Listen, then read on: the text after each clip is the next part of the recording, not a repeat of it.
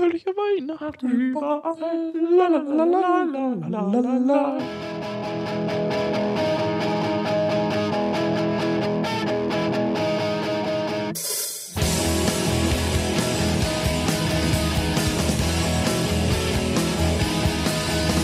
Hallo und herzlich willkommen zur neuesten Sendung von Nerd Talk. Mit dabei der Lars.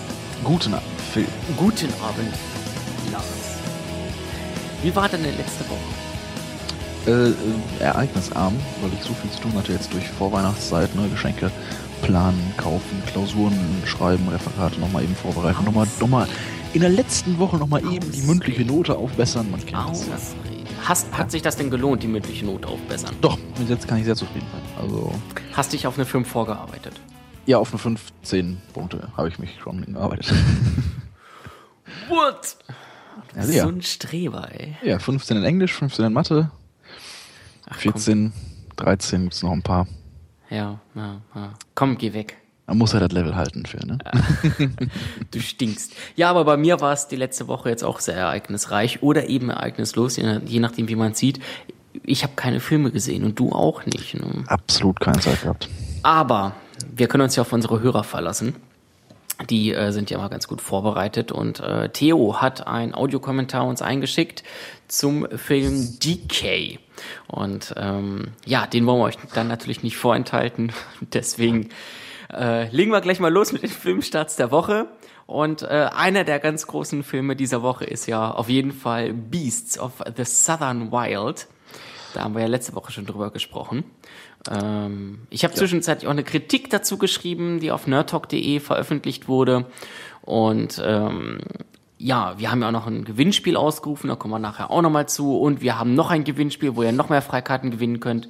Also super viel um Beasts of the Southern Wild. Wer ähm, die Kritik dazu hören möchte, hört einfach mal in die vergangene Episode rein. Das ist die Sendung 283. Und ähm, ja, von daher denke ich mal, sollten wir uns den anderen Film mal zuwenden, weil über diesen großartigen Film übrigens haben wir schon genug gesprochen. Jo. Ja, Aber- einer läuft noch an. Ja, den es hast, läuft. Den hast du da hingeschrieben. Den habe ich reingeschrieben. Jesus liebt mich.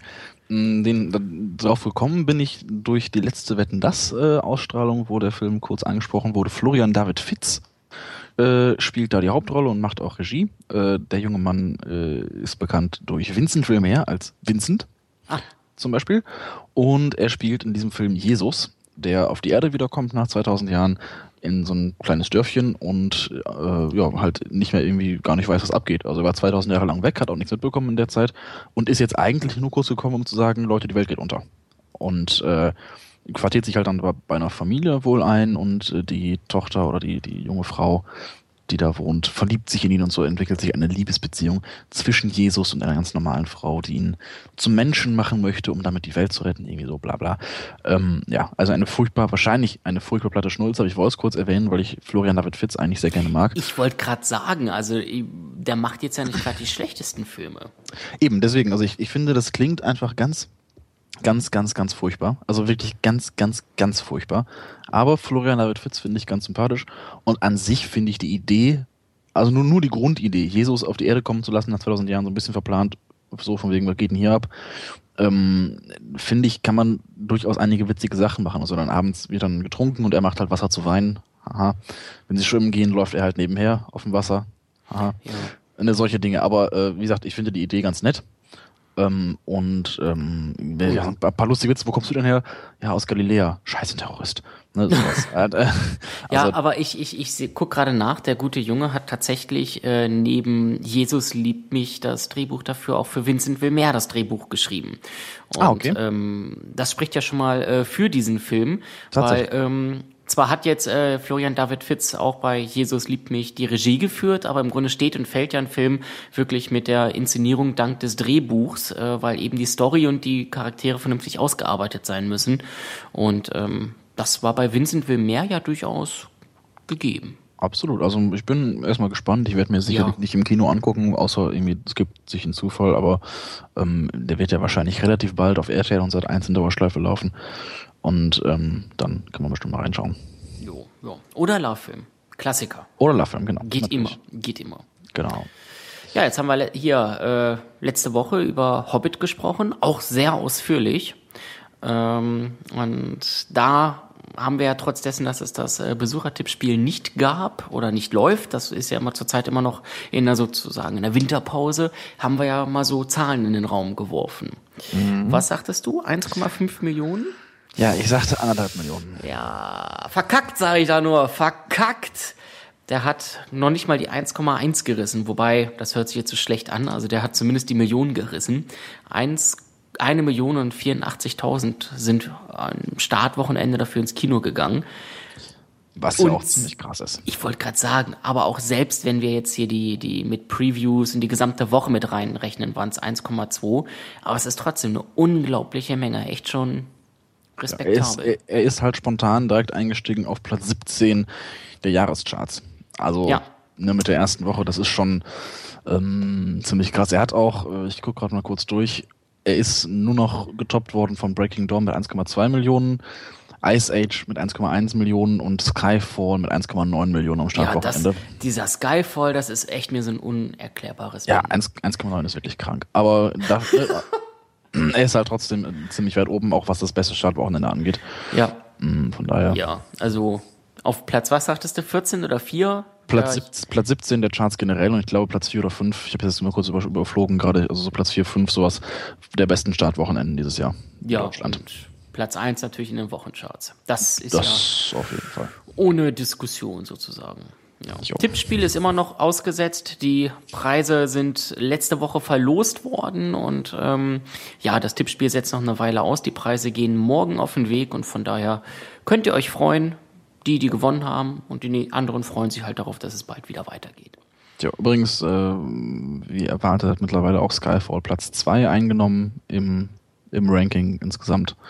Was also heißt insgesamt? Insgesamt aller Filme seit nee, nee, nee, oder nein, des Jahres? Nein, nein, des, des Jahres. Also Skyfall ah, okay. ist mit mittlerweile 7 Millionen Besuchern auf Platz 2 der Jahrescharts, hinter 8,8 ziemlich beste Freunde. Ich glaube, damit ist das Rennen gegessen. Wollte ich auch sagen. Ich glaube, da wird nicht mehr sehr viel passieren. Ja.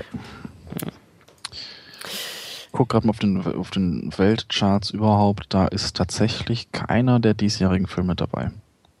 Doch, Skyfall. Skyfall Ey, ist ja, auf Platz das, 8. Das hätte mich jetzt auch gewundert. Platz 18 der besten Filme aller Zeiten mit 950 Millionen US-Dollar Einspielergebnis.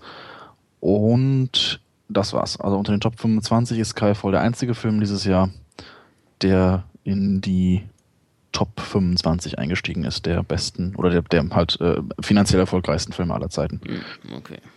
Ja, Avatar führt natürlich weiterhin mit 2,7 Milliarden. Das ist klar. Ja, das ist auch so ein Knaller gewesen. Aber naja, The Avengers ah, ja? ist auf ja. Platz 3. The Avengers, ist auf Platz, ah. The Avengers ist auf Platz 3 mittlerweile mit 1,5 Milliarden US-Dollar Einspielergebnis insgesamt.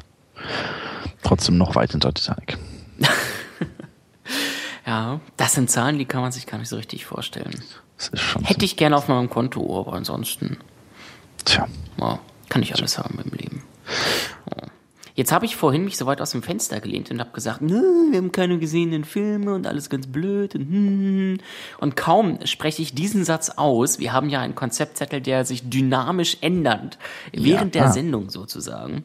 Und äh, während ich diesen Satz sagte, tippst du sogar etwas hin. Du hast etwas gesehen. Jein, also es ist kein Film. Ich habe ja letzte Woche schon nicht nachmachen vorgestellt. Ne, diese tolle Wir zerschrotten ein Haus von Wiegald Boning und Bernhard Hoeker auf ZDF ja, Neo, ja. Die, ich, die ich ja nur empfehlen konnte. Ich habe außerdem noch eine weitere ähm, junge Fernsehsendung gesehen namens Roach und Böhmermann die auch mittlerweile ja. schon, schon ihre Jahre hat, sage ich mal. Weiß ich, ich wollte gerade sagen, da hängst aber auch ein bisschen hinterher. Ja, ja, also die, haben, die laufen schon seit ein, zwei Jährchen, aber sind, also ich kannte das bis vorher nicht und es ist auch sonst wenige, die, die ich, also der Herr Schindler, ne, mein, mein guter Bekannter, äh, den man ja vielleicht auch äh, vom Namen her zumindest kennt, ähm, hat mir die empfohlen es ist eine ganz, ganz faszinierende Talkshow von Charlotte Roach und Jan Böhmermann, die aufgezogen ist im, so im Stil der 50er Jahre. Also sitzen so um so ein ganz, in so einem kleinen, düsteren Studio zusammen, an so einem runden Tisch mit uralten Mikrofonen, also, ne, also mit auf uralt gemachten Mikrofonen. Es darf geraucht werden in der Sendung. Es gibt äh, zu, jeder, zu jeder Ausstrahlung eine Flasche Whisky auf dem Tisch und jeder Gast darf auch gerne den, den Whisky verköstigen. Und ähm, es gibt auch keine Themen. Sie laden sich halt immer fünf Prominente irgendwie ein, äh, unterhalten sich mit denen, aber auf eine sehr, ich sag mal, dreiste oder sehr provokante, offene, persönliche Art und Weise. Und dazu trägt auch bei, dass sie eben in so einem runden Tischkreis sitzen, wo man eigentlich auch als Zuschauer gar nicht reingucken kann von außen. Also die Kameras kreisen immer um den Tisch drum zu. Man sieht halt aber auch immer auch meistens den Hinterkopf von irgendwem im Bild, weil halt ne, die alle im Kreis sitzen. Ähm, was aber echt dazu führt, dass die Leute total gelöst werden. Also ganz viele Gäste in der Sendung werden wirklich redselig, weil ne, man hat einen Whisky, man hat eine Zigarette dabei, unterhält sich nett mit ein paar Leuten im Kreis und kriegt es vielleicht auch gar nicht so mit, dass man gerade in einer Talkshow ist.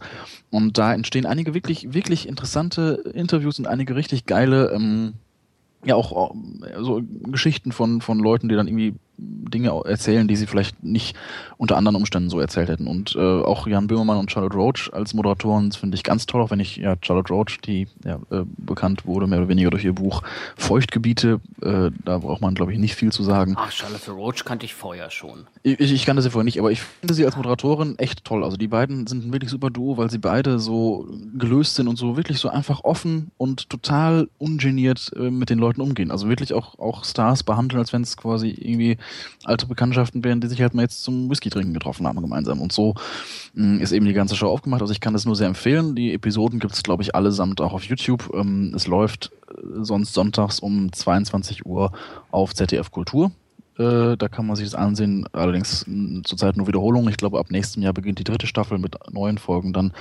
Und sie machen auch zwischendurch einfach ganz coole Aktionen. Also sie hatten in der ersten Staffel eine Aktion, äh, die reichen Leute sitzen alle zu Hause, wissen nicht, was sie machen sollen, sitzen auf dem Geld und haben Langeweile. Wir ändern das. Äh, alle Zuschauer dürfen ihren äh, Kontoauszug hinschicken und der höchste Kontoauszug gewinnt quasi und wird als Gast in die Sendung eingeladen, damit die reichen Leute auch mal was zu tun haben.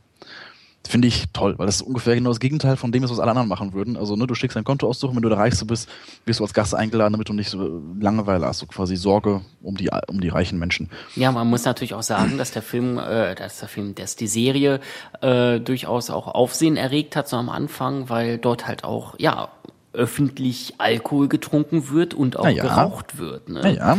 Also das ist jetzt ja nicht so äh, mal so nebenbei. Aber finde ich cool, dass sie es trotzdem machen. Also sie wurden auch mittlerweile verklagt, glaube ich, aber äh, ich glaube, die Klage ist noch im Gange oder so. Aber das finde ich schon, mein Gott, ich meine, es gibt halt eine Sendung, in der geraucht und getrunken werden darf. Da sehe ich nichts Schlimmes dran. Also muss ja keiner dahin gehen als Gast und es muss sich ja vor allem auch niemand angucken im Fernsehen. Also es gibt Filme, wo vergewaltigt und gemordet wird, aber man darf nicht in der Talkshow rauchen und trinken. Naja, es ist also, finde ich schon ein bisschen unsinnig, wirklich dagegen anzugehen, oder dagegen Ja gut, dafür, haben wir auch ganz, also ich glaube, jedes Land tickt da irgendwie ganz komisch mit Unsinnigkeiten. Gerade, ja. gerade aktuell haben wir die USA ja wieder im Kreuzfeuer und ähm, da ist es ja ganz genauso. Ja, aber zumindest wo, wo man sich echt an den Kopf packt und mhm. jeder spinnt ein bisschen. Tja, aber zumindest die ersten zwei Staffeln darf noch geraucht und getrunken werden und ich glaube, es wird auch dabei bleiben. Wieder, die kann man sich auf YouTube angucken, kann ich nur empfehlen. Wer es noch nicht kannte, es ist ja, wie gesagt, schon etwas älter. Und sagte, so kannte es auch schon, von daher nur mal die Empfehlung ausgesprochen. Ich habe gerade nachgeguckt, ab dem 3. März 2013 soll die dritte Staffel auf ZDF Kultur dann laufen. Ah, siehst du. Dann, bis dahin kann man dann noch genug, hat man dann ja noch genug Zeit, die anderen Folgen nachzuholen. Ja, ja, ja. Das denke ich auch. Ja, jetzt kommen wir aber auf unsere Notnagel zu sprechen. Gut, dass Theo sich bei uns gemeldet hat, ähm, weil der hat sich einen Film angeguckt, den ihr auch bei YouTube ganz offiziell, ganz regulär gucken könnt. Kein Kino, keine DVD, kostenlos, legal bei YouTube. Der Film nennt sich Decay und worum es geht, das sagt euch am besten selbst. Hallo Nerd Talk, hier spricht wieder der Theo und ich habe mir diesmal DK angesehen. Meine Eindrücke sind noch ganz frisch, deswegen habe ich gesagt, mache ich jetzt noch direkt ein, äh, einen Audiokommentar. Und zwar ähm, ist DK ein Zombie-Film, der am äh, LHC, am Teilchenbeschleuniger in der Schweiz spielt. Und ähm, das Besondere ist in dem Fall, dass der komplett von Physikstudenten produziert worden ist und teilweise auch am LHC gedreht worden ist. Und das Ganze kann man jetzt kostenlos unter äh, einer Creative Commons Lizenz im Internet herunterladen, vollkommen legal. Ähm, auf YouTube gibt es auch ähm, Versionen des Films und auf anderen Streaming-Plattformen. Also kommt man da kostenlos relativ einfach dran. Ähm, ja, der Film ähm, handelt eben davon, dass das Higgs-Boson, was ja, ähm, ja lange gesucht worden ist und, und ziemlich prominent geworden ist, ähm, unvorhergesehene Auswirkungen auf den menschlichen Körper hat. Und dann kommt es eben zu einem Unfall, wo äh, der Teilchenbeschleuniger eingeschaltet wird, während Menschen noch im Einflussbereich der Strahlung sind. Und dann kommt es eben zur Zombie-Apokalypse. Ähm, ich fange mal mit dem Positiven an, und zwar sind das vor allem die Effekte. Also die sind teilweise wirklich sehr sauber gemacht. Ähm, die Stimmung ist relativ gut in dem Film, in weiten Teilen zumindest. Ähm, und der Soundtrack. Der Soundtrack ist auch wirklich super. Der lehnt sich so ein bisschen an äh, 28 Days Later an. Und ähm, ja, äh, was nicht so gut gelungen ist, ist ähm, ja die Schauspielerei. Also es sind alles Laienschauspieler. Also ja gut, äh, kann man da noch mal ein Auge zudrücken. Dadurch, dass der Film umsonst ist, ja okay. Ähm, und ähm, ja, manchmal sind die Figuren auch ziemlich dämlich. Ähm, beispielsweise versteht eine Figur es auch nach dem ungefähr zehnten Schuss aus einer Pistole, die sie gefunden haben, nicht den Zombies in den Kopf zu schießen, sondern in den Bauch. Immer und immer wieder. Das ist ein bisschen nervig irgendwann. Oh, naja, äh, ich nehme an, das hängt auch mit dem Budget zusammen, denn es gab keins und es ist ja einfacher, ein bisschen Kunstblut auf ein T-Shirt zu machen, als äh, irgendwelche Kopfverletzungen nachzuschminken oder mit Effekten herzustellen. Und ja, gut. Ansonsten war ich außerdem ein bisschen enttäuscht, dass nicht mehr mit dem Thema gemacht worden ist. Äh, also diese, es geht um eine Gruppe Jugendlicher, die eben in den Katakomben unter dem LHC herumläuft und dort vor den Zombies flieht. Und ähm, ja, man hätte da noch viel mehr mitmachen können mit dem LHC und hätte zum Beispiel sagen können, ja, das äh, wurde jetzt nochmal eingeschaltet und da passiert wieder irgendwas ganz anderes mit den Zombies. Ähm, ja, man hätte da wahrscheinlich mehr rausholen können. Finde ich ein bisschen schade, ehrlich gesagt. Zur Mitte hin hat der Film dann auch ein paar Längen. Ähm, gerade der Anfang ist interessant, weil da auch die Räumlichkeiten des LHC so ein bisschen gezeigt werden und naja, wann sieht man die schon mal? Die sind jetzt zwar auch nicht besonders aufregend, aber ähm, ja, zumindest optisch äh, ist der Film an der Stelle durchaus halbwegs interessant. Zum Ende hin wird dann die Story sogar ganz spannend, aber naja, die ist dann auch schnell vorbei. Das, ja, der Film geht insgesamt 75 Minuten. Ähm, ist also, hat, hat eine solide Länge für, für so einen Film, für einen Film ohne Budget.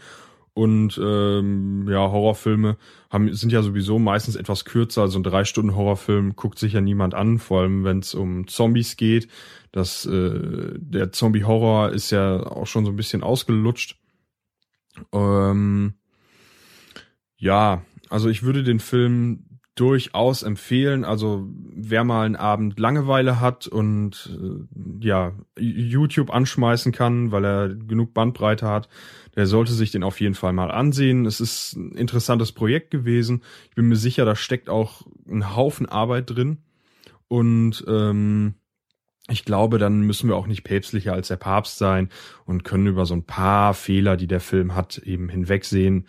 Ähm, ja, wie gesagt, also ich habe schon schlechtere Zombie-Filme gesehen und deshalb mh, hm, würde ich den Genre-Fans durchaus empfehlen.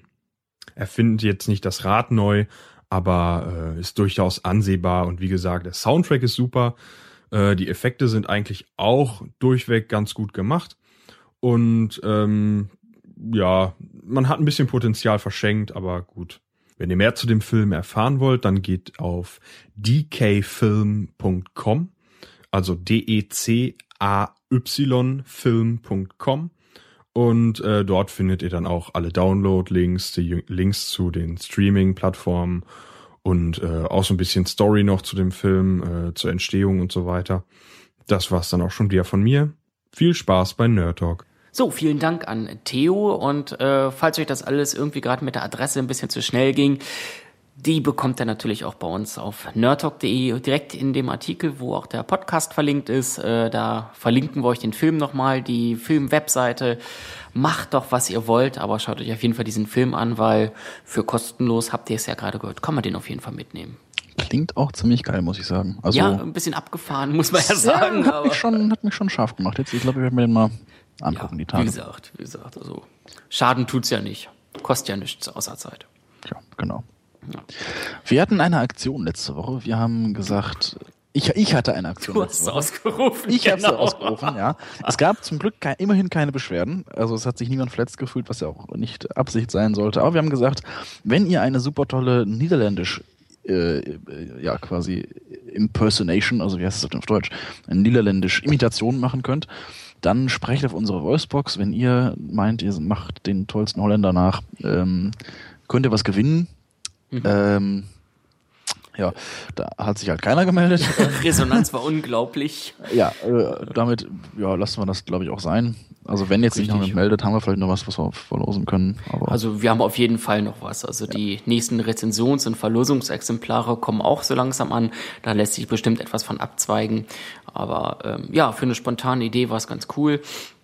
Ja, kann ja nicht immer klappen. Aber Richtig. eine weitere Aktion, die habe ich, glaube ich, auch ausgerufen. Die war letzte Woche echt in, in, in Weihnachtslaune schon. Ähm, wir haben gesagt, wir hatten, wir hatten, wir beiden hatten eine Diskussion um, um so Tränendrüse und die Entwicklung dieser, ne, von wegen Emotionen in Filmen bewusst wecken oder eher ähm, unterschwellig wecken, also Bilder wirken lassen oder wirklich mit pathetischer Musik und großen Szenen äh, den Zuschauer zum Weinen zwingen wollen und so weiter. Äh, ich fand die ganz spannend, die kann euch nochmal anhören. Wer es nicht gehört hat letzte Woche ähm, gegen Ende der Episode. Wir haben gesagt, eure Meinung interessiert uns, postet in die Kommentare. Wir verlosen unter allen Kommentaren äh, noch was. Es haben sich jetzt genau zwei Leute zu dem Thema geäußert. Einmal der Theo und einmal Stalky Nerd. Ähm, was hat mir denn gesagt, was wir verlosen, Phil? Weißt du das noch? Ja, natürlich weiß ich das. Wäre schlimm, wenn nicht. Nein, wir haben ähm, zwei Freikarten für Beasts of the Southern Wild äh, verlost.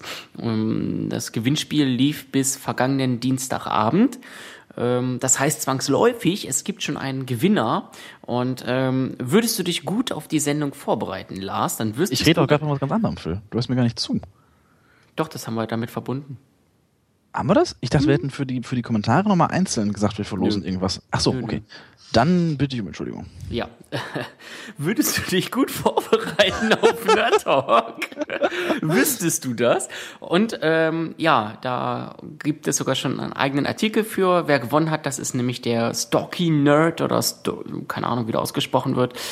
Ähm, Herzlichen Glückwunsch, du kriegst zwei Freikarten für Beasts of the Southern Wild zugesendet. Ähm, ja, das äh, Spannende an der ganzen Sache. Du hast schon einen Artikel geschrieben dazu. ja, ich, sicher jetzt erst. Ja. Ja, gut. Okay. Da gibt's einen eigenen Artikel. Und das Spannende an der Sache ist, dieser Artikel ist nicht nur dafür da, um zu sagen, hey, der Stalky Nerd hat gewonnen, sondern dieser Artikel ist auch da, um zu sagen, hey, wir haben noch mal zwei Freikarten für euch. Ähm, da müsst ihr euch jetzt aber echt beeilen. Die, ähm, das Gewinnspiel läuft nur bis äh, Donnerstag, den 20. Also quasi die, die direkt äh, an diesem Tag runterladen, die haben noch die Chance. Donnerstag, 20. einfach einen Kommentar unter den entsprechenden Artikel abgeben, welche DVD absolut unter eurem Tannenbaum liegen muss, damit das Weihnachtsfest für euch richtig geil wird. Einige Leute haben schon dran teilgenommen. Unter allen Teilnehmern, die einfach darunter posten, was sie denn so haben möchten, gibt's dann auch nochmal zwei Freikarten für Beasts of the Southern Wild zu gewinnen. Geiler ja. Scheiß. Ja, ist es, ist es, ist es, ist es. Wo wir gerade bei Kommentaren waren, ja, da ist ja eine Menge passiert. Ja, wir hatten richtig viele Kommentare und besonders interessant fand ich dann die Diskussion um den Hobbit, die dann äh, etwas mhm. sich vertiefte ja. und unter anderem auch das Thema High Frame Rate, also HFR, zu sprechen kam, denn der Hobbit ist ja äh, nicht wie normalerweise Filme bis heute gemacht wurden, in 24 Bildern pro Sekunde gedreht, sondern mit 48 Bildern pro Sekunde. Ähm, ich hatte ja bedauerlicherweise nicht das Vergnügen, in meinem Ramsch-Kino das äh, auch an der hohen Framerate zu sehen, sondern habe es nur in 24 Frames gesehen, aber die Meinungen sind wohl sehr einhellig, dass also die 48 Frames unfassbar Grütze aussehen. Warum das denn? Das ist nämlich der Punkt. Da gibt es jetzt zwei interessante Artikel. Also einmal habe ich einen gefunden und einmal hat Reptile uns noch einen verlinkt. Den habe ich noch nicht gelesen, muss ich gestehen, den von Reptile. Aber der von mir zumindest kann ich das vielleicht interessant, Das Interessante an der Sache ist, den von Reptile habe ich gelesen, den, oh. von, die, den von dir aber nicht. Geil. Daher können wir uns jetzt gut ergänzen, hoffentlich. Ja, also ich fange vielleicht an mit meinem Artikel und fasse kurz zusammen, was, der, was, der, was das Problem an 48 Bildern pro Sekunde ist und warum das scheiße aussieht. Für, Bitte. Für Kinozuschauer. Also mein Artikel ist geschrieben aus der Sicht der Filmanalyse sozusagen, filmgeschichtliche äh, mhm. Gesichtspunkte. Und zwar ist es ja so, wenn man mal jetzt ganz weit zurückgeht, wo kommen die 24 Frames eigentlich her? Also es fing an, Kurzfilme hatten keine feste Framerate. Da, da wurde dann dem, dem Vorführer quasi mit dem Film zusammen ein Zettelchen beigelegt, wo drauf steht, der Film muss mit so und so viel Frames vorgeführt werden. Und teilweise sogar, dass jemand, dass, dass der Film dann sagt, okay, erste Rolle muss mit 8 Frames gespielt werden, zweite Rolle mit, mit 13 Frames und dritte Rolle mit 18 Frames oder was sodass also die Frames bewusst eingesetzt wurden als ja, als, als filmtechnisches Stilmittel. Ne? Also, dass, dass man sagt, okay, ich habe den Film jetzt so und so gedreht und ich weiß genau, der erste, die erste Rolle muss mit acht Frames gemacht werden, weil das gut aussieht, die zweite mit so und so viel Frames und so weiter. Das heißt, die Filmemacher der, der Stummfilme hatten ihre eigenen Framerates jeweils, aber aus Gründen. Also sie wussten, warum sie Framerates gewählt haben. Dann hat man mhm. sich irgendwann der Einfachheit halber auf 24 Frames geeinigt, das kam dann so in den 30ern, meine ich, war das, wo dann die 24 Frames also Standard wurden für alle Filme. Das heißt, man weiß es ja, man kann das sich angucken, die, auch die Art und Weise, wie Filme gemacht werden, hat sich verändert. Also die Filme, die Stummfilme, die Art und Weise, einen Stummfilm zu inszenieren, von den Bewegungen der Darsteller her, von der Art und Weise der Kameraführung her etc., ist eine andere als bei den darauffolgenden 24-Bild-Filmen. Mhm. Und genau dasselbe Problem haben wir jetzt wieder. 48 Bilder pro Sekunde ist wieder eine andere Framerate. Das heißt, auch für diese neue Framezahl muss eigentlich sich die Art und Weise, einen Film zu machen, anpassen. Es reicht nicht, wenn wir einfach eine andere Kamera dahinstellen oder ein anderes, anderes Filmmaterial nutzen, sozusagen, eine andere Framerate nutzen. Auch der Film muss stilistisch und von der Art und Weise, wie er inszeniert ist, komplett an die 48 Bilder angepasst werden. Und das ist ein Schritt, der eben nicht gemacht wurde. Man kennt es auch, also wenn man sich zum Beispiel heute Stummfilme anguckt, ist interessanterweise genau das, was jetzt alle beschreiben vom Hobbit. Es wirkt komisch vorgespult, die Bewegungen wirken hackelig, es wirkt unnatürlich. Das ist genau das, was man kennt, wenn man sich heute Stummfilme in 24 Bildern pro Sekunde anguckt. Ich denke, das kennen alle, wenn man, ne, all das Filmmaterial wirkt immer so ein bisschen komisch, hackelig vorgespult. Ja, ja kenne ich, ja. Und genau das ist das, was jetzt kritisiert wird am Hobbit. Der Hobbit wirkt irgendwie vorgespult und seltsam, weil er nicht dafür gemacht ist. Weil auch damals in den Anfangszeiten der 24 Bilder und auch in den Stummfilmzeiten eben die, die Film, Filmemacher oder die Filmtechnik eben noch nicht so weit war, das erkannt zu haben. Und heute wieder. Also heute Sprung von 24 auf 48 und wieder wird es, wurde bis jetzt zumindest von Peter Jackson als einziger, der bis jetzt diese Technik genutzt hat, noch nicht der Schritt gemacht, auch den Film und die Art und Weise, diesen Film zu machen, an die 48 Bilder anzupassen. Das was heißt, heißt denn das? Ganz genau. Also was, was muss denn, also was muss denn rein aus der Filmtheorie anders gemacht werden, damit das eben nicht so wirkt? Äh, das weiß ich nicht, aber das, das, das, das, ist im Artikel auch nicht drin, aber das ist ja, das ist ein Punkt, den man vielleicht auch erst herausfinden muss, den man vielleicht erst proben muss. Aber der Punkt ist ja, 48 Bilder sind halt eine, ist ein anderes Aufnahmeformat sozusagen. Das heißt, wenn du jetzt den Film genauso machst wie 24 Bilder, die Kamerabewegung genauso machst, genauso schnell, die Schauspieler sich genauso bewegen, die Perspektiven genau dieselben sind, etc., dann passt es nicht. Dann, dann wirken Bewegungen falsch, dann wirken Kamerafahrten falsch, weil die 48 Bilder natürlich überhaupt kein, also fast kein, keine Bewegungsunschärfe mehr haben, eine viel höhere Tiefenschärfe haben, eine ganz andere Bildschärfe sowieso haben, etc. Alles Punkte, die halt vom, von Seiten des Films nicht an die, an die Filmtechnik angepasst werden. Zum Beispiel ein Punkt, der immer wieder genannt wird, ist das Make-up, dass man das Make-up jetzt wirklich krass als Make-up erkennen kann was halt ein Punkt ist, okay, da muss man sich neue Make-up-Techniken ausdenken oder, oder die Kamera anders hinstellen oder die Beleuchtung anders machen oder was auch immer. Und ein anderer, mm. der auch mit der Beleuchtung zusammenhängt, ist die Tatsache, dass in 48 Bilder das so natürlich aussieht, das Bild, dass es eher wie eine Dokumentation wirkt. Und, dieses und jetzt komme ich dazwischen. Ja, siehst du, und, ne, also, nur kurz abzuschließen, und das sind halt alles Punkte, wo die Filmmachart, eine Beleuchtung, wie sie gerade sagte, Make-up, Kamerabewegungen, schnelle Bewegungen gehen jetzt ganz anders oder müssten ganz anders gehen etc. Das muss angepasst werden an die 48 Bilder und das hat Peter Jackson nicht gemacht und deswegen sieht bei ihm noch 48 Bilder scheiße aus, aber vielleicht ist es in Zukunft anders. Jetzt kommst du, Phil. Jetzt komme ich. Der Reptile hat ja auch noch mal einen Link gepostet und äh, den habe ich mir durchgelesen und ähm, dort heißt es dann, dass äh, für unser für die, für das Sehen eines Films tatsächlich die Framerate sehr wichtig ist, die Bildwiederholfrequenz. Ähm, weil äh, laut wissenschaftlichen Erkenntnissen nimmt ein Mensch äh, in einer Sekunde 40 Momente wahr. So. Und ähm, Natürlich sieht das Auge immer mehr, aber wir bekommen 40 Frames sozusagen vom Auge ans Gehirn geliefert pro Sekunde. So, und ähm, natürlich sagen wir uns, hey, äh, das ist jetzt das 40 Frames oder mehr, äh, ist Realität.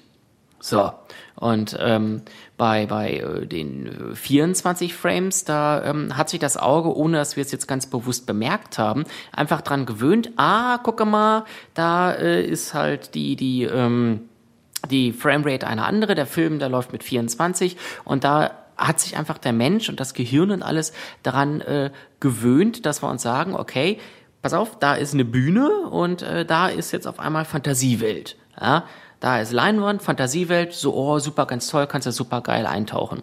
Und ähm, sobald dann ein, ein ähm, ja, dieser Film mehr, eine höhere Bildwiederholfrequenz hat und damit im Grunde ja schon diese 40 bewussten Momente durch, äh, durchbricht, da äh, ja, ist es dann so, dass der Mensch für sich sagt, okay, das hat jetzt nichts mehr so unterbewusst etwas mit, mit Film und Kino zu tun, sondern das ist Realität.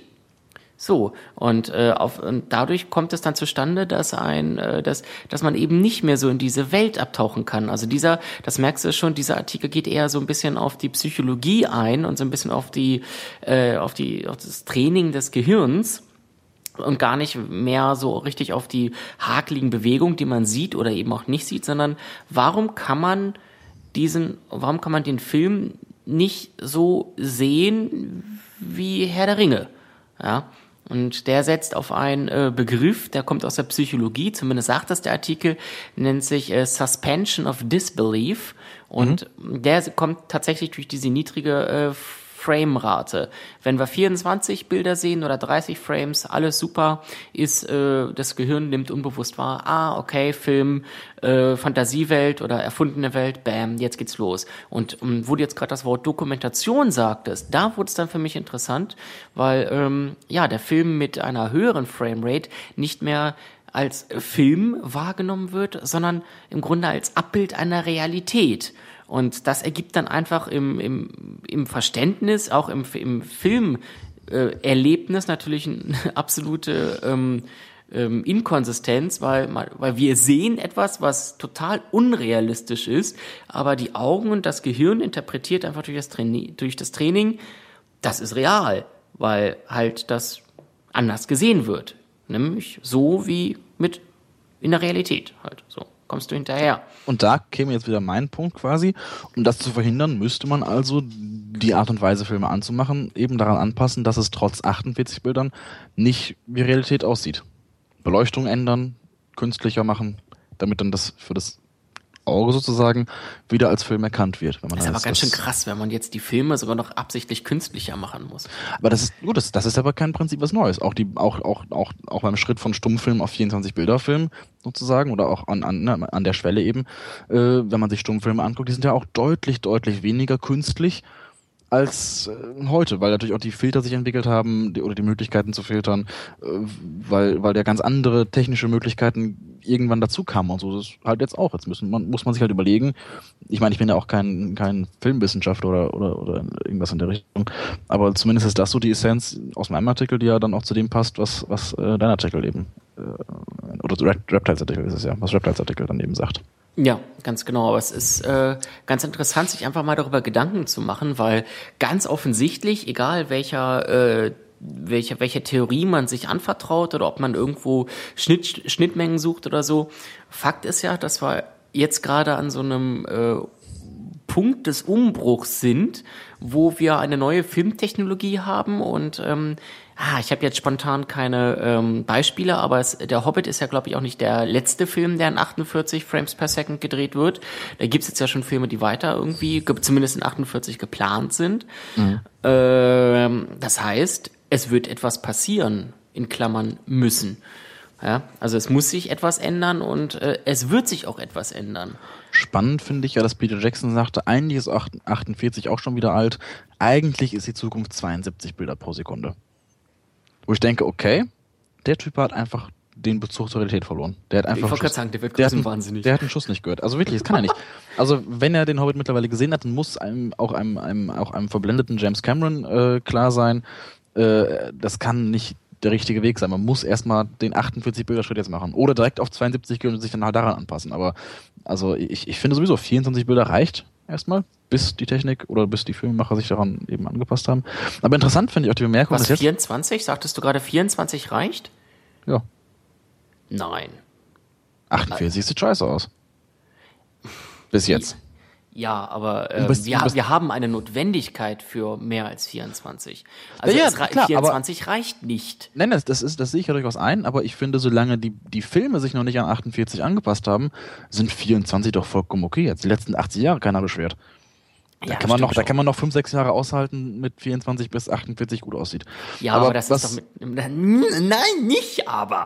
Das ist doch mit äh, das ist doch mit 3D ganz genauso gewesen. Also irgendwer muss doch den. Schritt nach vorne machen. Ja, und 3D finde ich immer noch scheiße. Auch jetzt drei, vier Jahre nach seiner Entstehung oder nach seiner äh, halt populären Verbreitung. Ich sehe immer noch keinen Vorteil in 3D und ich möchte immer noch Filme eher in 2D sehen als in 3D. Das hat sich noch nicht geändert, weil noch kein Film wirklich das, das Format so nutzt oder weil es immer noch keinen Vorteil bringt. Die Diskussion hatten wir jetzt oft genug. Ich kann noch mal kurz in einem Satz sagen, ich finde, 3D stört zwar nicht, aber es bringt auch keinen Vorteil, der den Preis rechtfertigt und der den Farbverlust rechtfertigt. Das ist mein Problem damit. Aber was ich, was ich viel interessanter finde, ist die Tatsache, dass jetzt bei 48 Bildern pro Sekunde Leute sagen, oh, das Make-up sieht ganz nach Make-up aus und man erkennt, dass es Make-up ist. Interessanterweise ist das doch genau das Problem, was auch HD mit sich bringt. Das wollte ich nämlich gerade Das sagen. ist Filme das nicht auf- eigentlich ein Problem des HD? Ja, aber 48 Bilder macht es schlimmer. Also durch mehr Bilder ist das Bild ja schärfer und auch mehr Tiefenschärfe und so weiter. Ja, stimmt auch wieder. Und jedenfalls, das ist, das ist ein Problem, was ich schon bei Blu-Rays festgestellt habe, dass Blu-Rays teilweise wirklich größer aussehen, wenn man erkennt, okay, du siehst jetzt jede Hautpore, also siehst du auch jede Make-up-Brocken auf dem Gesicht. Ähm, also das ist ein Problem, was eigentlich schon viel länger besteht, nämlich seit der, seitdem sich HD durchgesetzt hat, was aber auch noch keiner wirklich erfasst hat oder noch keiner wirklich ja, behandelt hat. Also auch, auch beim Hobbit, ich habe ihn ja in 24 Bildern gesehen, am Anfang dachte ich auch bei Gandalf, oh Gott, oh Gott, da, also da, da, da fällt das Make-up dir quasi auf den Schoß, so ungefähr. ähm, das, das waren, da gab es wirklich teilweise Szenen am Anfang, wo, wo das Make-up ganz furchtbar war, wo, wo auch die Zwerge, die Gummiohren wirklich nach Gummi aussahen oder halt Latex oder was sie da nehmen. Aber das sind alles so Punkte, wo mittlerweile der technische Fortschritt den, den Film, filmerischen Fortschritt weit, weit, weit überholt hat. Was mit jetzt langsam wirklich zum Nachteil wird. Jetzt kommt gerade hier ein Krankenwagen. Ja, ja, den Jetzt ist er weg. Hintergrund, ja, ja. Naja, also was halt wirklich zum Nachteil wird langsam. Also HD ist nur okay, das ist sicherlich ein sinnvoller Schritt, der auch, den auch die, die Filmindustrie nachvollziehen kann. Aber 3D ist ja schon der erste Punkt, wo man sagt, okay, das ist eine Technik, die irgendwie noch nicht genutzt werden kann vernünftig, so dass es irgendwie wirklich Sinn macht. Und jetzt 48 Bilder ist der nächste Schritt. 3D ist noch nicht mal wirklich akzeptiert und ist noch nicht, noch nicht mehr wirklich angekommen. Und jetzt kommt schon 48 Bilder. Und James Cameron sagt jetzt schon, einiges 72 die Zukunft. Das ist doch, also das ist doch total hirnverbrannt. Du Bisschen. Größenwahnsinn ist mit drinne, da stimme ich dir ja zu, aber äh, ich bleib trotzdem auf dem Stand, dass etwas passieren äh, muss.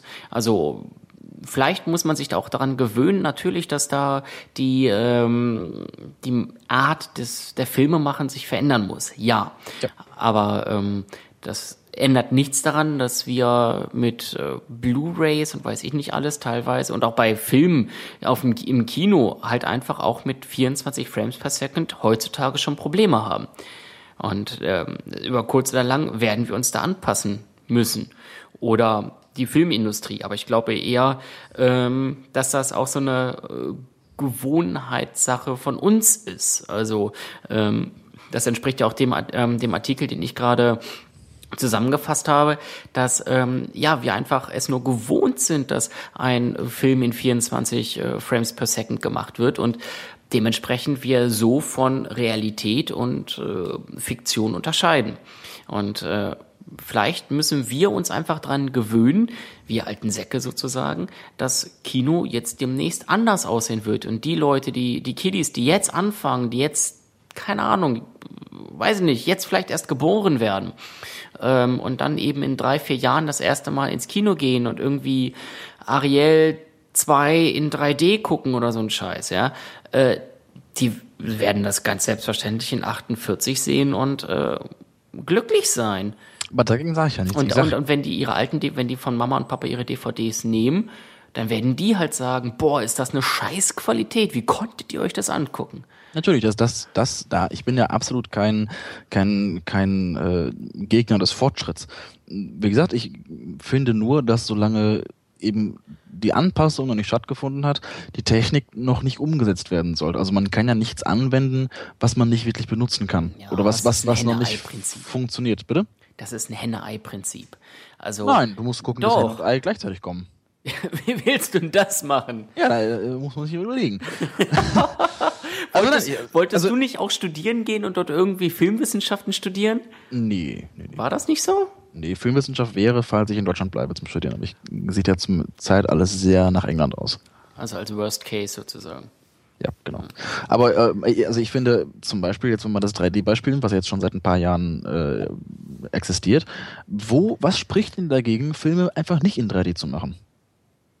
Also Ja, warum, warum muss ein Film in 3D sein? Siehst, du? Das ist nämlich der Punkt. Es gibt einfach kein Argument für 3D. Es gibt zwar, es gibt zwar auch kein, kein unbedingt schlagendes, warum man es auf gar keinen Fall tun sollte, aber solange nichts dafür spricht, das zu tun, äh, sehe ich doch keinen Grund, einen Film auch in 3D zu konsumieren als, als, als Zuschauer. Äh, ja, wobei bei 3D das tatsächlich so ist, dass du in der Regel einen, diesen Film auch äh, ohne 3D halt gut angucken kannst. So. Genau. Aber ähm, bei, Und bei, in bei 3D 28 meistens nicht. in 3D mit mehr Fanciness drumherum. Dann glitzert alles ein bisschen mehr. Ähm, aber bei äh, mehr Frames, wenn es nicht mal ruckelt und alles flüssiger ist, hm. Irgendwie macht heute jemand hier Telefonterror. Hört man das auch? Ja? Ja, man hört ein Telefon im Hintergrund. Schön, ja. schön. Aber äh, ich, ich, ich finde einfach, wenn der Film scheiße aussieht durch, durch 48 Bilder, dann will ich den nicht sehen. Warum soll ich den dann gucken, wenn er Ach, wenn er Kind. aussieht? Das spricht doch nichts für, oder? Ja, weiß ich nicht. Wie gesagt, ich sag, das ist eine Sache der Gewöhnung. Du bist einfach zu alt zwischenzeitlich. Ja, ich bin, ich bin sehr konservativ, filmkonservativ. Ja, ich So, merk das schon. weiß nicht. Aber auch da sicherlich ein, ein noch viel spannenderes Thema als die Tränendrüse letzte Woche. Ich glaube auch eins, wo durchaus auch von selber Kommentare kommen, aber auch nochmal explizit. Ich würde mich wirklich interessieren, auch was unsere Hörer dazu denken, zu dem Thema. Also einfach ein paar, paar mehr Meinungen äh, hören, wie ihr das so findet, äh, ne, Fortschritt oder nicht, oder eben, ob ihr unseren beiden Positionen zustimmen könnt oder ob ihr noch eine ganz andere Ansicht habt. Ich glaube, das wäre mal sehr interessant zu hören, wenn ihr in die Kommentare postet. Äh, Oder auf die Voicebox sprecht oder eine Mail schreibt oder so. Ich bin da sehr äh, interessiert. Ja. Voicebox könnt ihr ja sowieso quasi immer anrufen, 03222 14 013 10 oder äh, Mail schicken an info.nerdtalk.de. Ich hätte fast gesagt info.leineherz.de, das habe ich in letzter Zeit häufiger gesagt. Nein, info.nerdtalk.de bitte. Äh, einfach mal eure Meinung hinschicken oder ähnliches. Das Postfach ist immer offen für euch. Tjo. Ja. Hier, ich, ähm, hier, kennst du Calvin und Hobbes? Nö. Also Lars. Was ist das? Du kennst, also ich, vielleicht habe ich es auch falsch ausgesprochen. Calvin and Hobbes. Ne, Dieser so. kleine Junge mit seinem äh, Tiger, mit dem er ganz tolle Sachen erlebt. Nie gehört. Warte mal. Also das kann ich mir nicht vorstellen. Das kann doch nicht sein. Ich schicke dir kurz mal ein Bild von Calvin Hobbes rüber. Also ich, das war jetzt eigentlich als blöde Überleitung gedacht und du lässt mich voll auflaufen. Lars, so geht das nicht. Warte mal. Echt So, ich schicke dir das jetzt mal kurz zu und jetzt warte ich kurz mal dein, dein, dein Dings ab und ich hoffe inständig, dass du sagst, ach, die sind das. Google-Bilder so. Calvin Hobbes. Tiger, kleiner Junge, nie gesehen. Nee, tut mir Du leid. bist noch zu jung. Ja, wahrscheinlich. Äh, was ist das? Erklär, erklär mich Okay. auf. Ah, schade. Also ähm, für die paar Leute, für die zwei, die es dann auch nicht wissen, Calvin and Hobbes ist ein, äh, eine Comic-Strip-Serie, die es, glaube ich, über zehn Jahre gab in einer, Dass es bei dem ums Strippen gehen muss, Phil. die äh, in einer, ich glaube, auch täglichen äh, Zeitschrift rauskam. Äh, New York, irgendwie amerikanisch, irgendwie sowas. Ähm, egal, mir geht's gar nicht um die Laufzeit oder, ähm, oder wie die Erscheinungsweise. Es geht um äh, Calvin. Das ist ein kleiner Junge, siehst du da ja auch, ähm, keine Ahnung, vielleicht sechs bis acht Jahre alt. Und ähm, er hat einen äh, Tiger, der sich Hobbs nennt. Und ähm, dieser Tiger ist eigentlich nur äh, eine, eine, eine Stofffigur, ein, ein Plüschtier. Und äh, Calvin und Hobbes erleben unglaublich viele Erlebnisse und äh, verbringen Abenteuer miteinander, die unterhalten sich miteinander, weil eben Hobbes durch Calvins Fantasie in, zu Leben erweckt wird. Und ähm, diese gesamten Comicstrips sind einfach sehr, sehr schön, weil sie äh, ja, weil Calvin auch so manchmal so die, die Schritt ins Philosophische schafft, ja, und dann manchmal auch so, dass äh, also Äußerungen tätigt, die so mancher Erwachsener rausknallen würde. Und äh, ja, es ist einfach sehr schön, diese Strips alle zu lesen, weil die alle äh, so unterschwellig als Aussage haben: Verliert eure Fantasie nicht.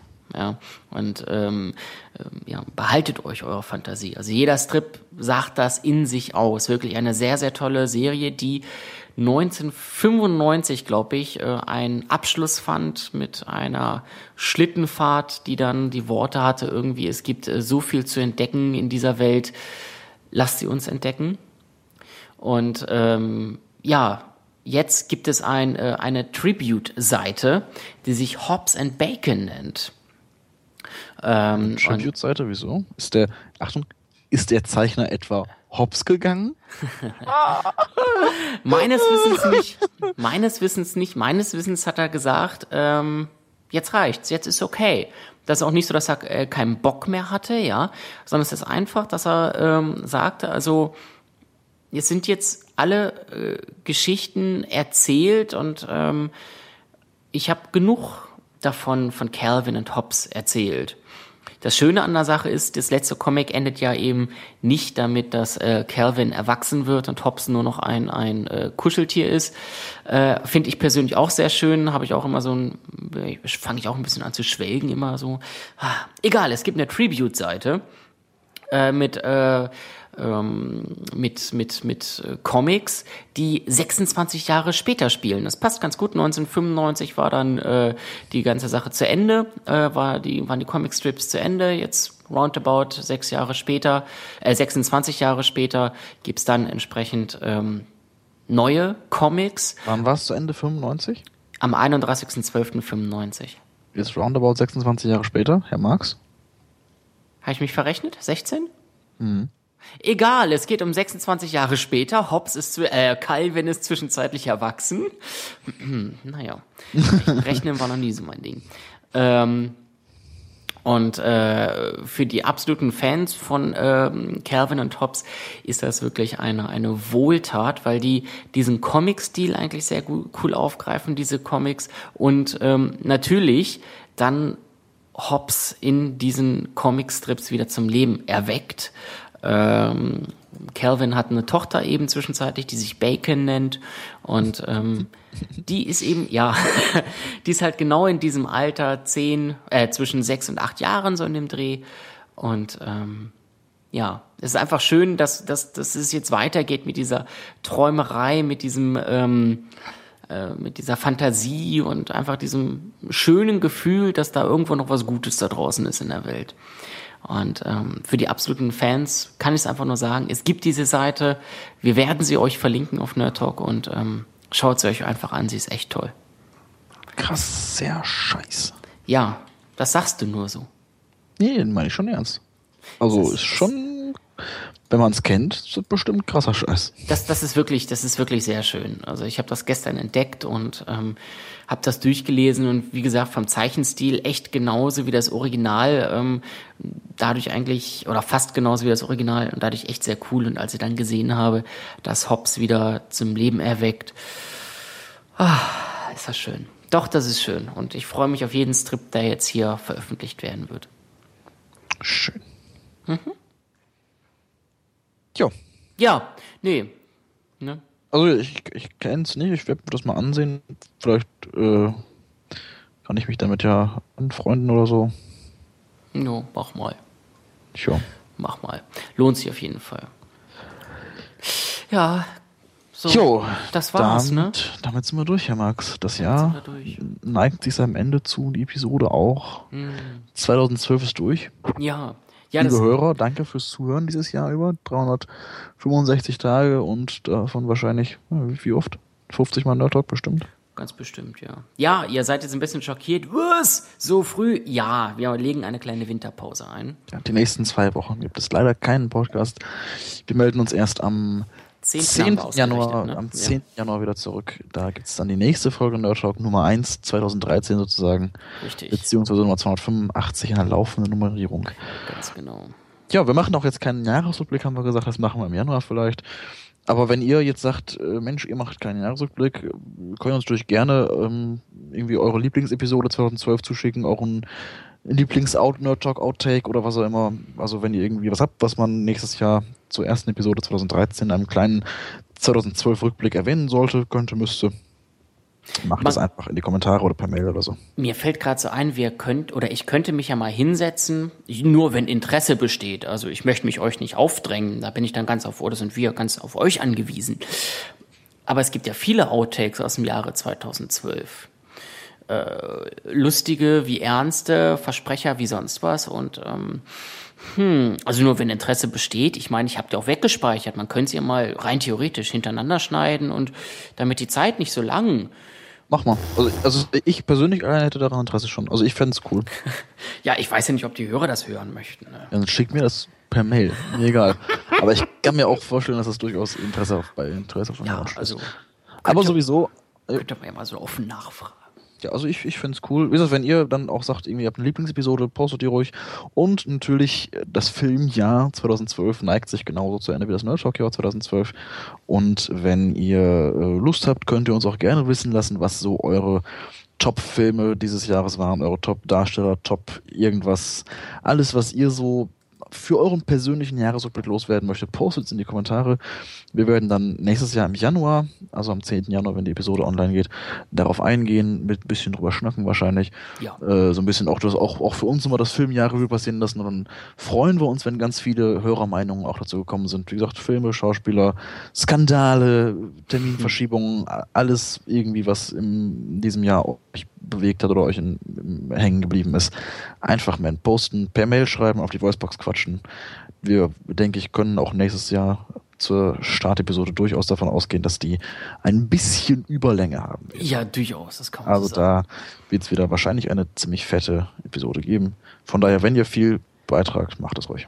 Ganz genau. Ja, da gibt's nicht mehr hinzuzufügen. Kommt gut durch die Weihnachtstage, lasst euch reich beschenken. Kommt gut ins neue Jahr, feiert viel, aber nicht zu stark. Und äh, ja, schaltet natürlich wieder ein ab dem Januar, dann im Jahre 2013 wieder mit Nerd Talk. Dem kann ich mich nur anschließen. Und wenn einer von euch so geil ist, äh, am 1. Januar 2013 im Zeitraum zwischen 0 Uhr und ich sag mal 0 Uhr 45 auf die Voicebox zu quatschen, der bekommt von uns eine DVD zugeschickt. Das ist eine Ansage. Also wenn ihr quasi Nerd Talk als erstem gratuliert zum neuen Jahr, also wenn ihr als erstes mal direkt Handy rauspackt und die Voicebox anruft, dem das wird belohnt. Da hauen wir irgendwas raus. 03222 14 013 10 anrufen am 1. Januar zu Silvester. Von mir aus auch hackestramm. Äh, wir müssen es ja auch nicht veröffentlichen, wenn ihr nicht wollt. Ähm, oder gerade wenn ihr es wollt. Wir hauen was raus. Das ist eine Ansage. In diesem Sinne, macht's gut, haut rein, bis demnächst. Tschüss, nächstes Jahr. Tschüss.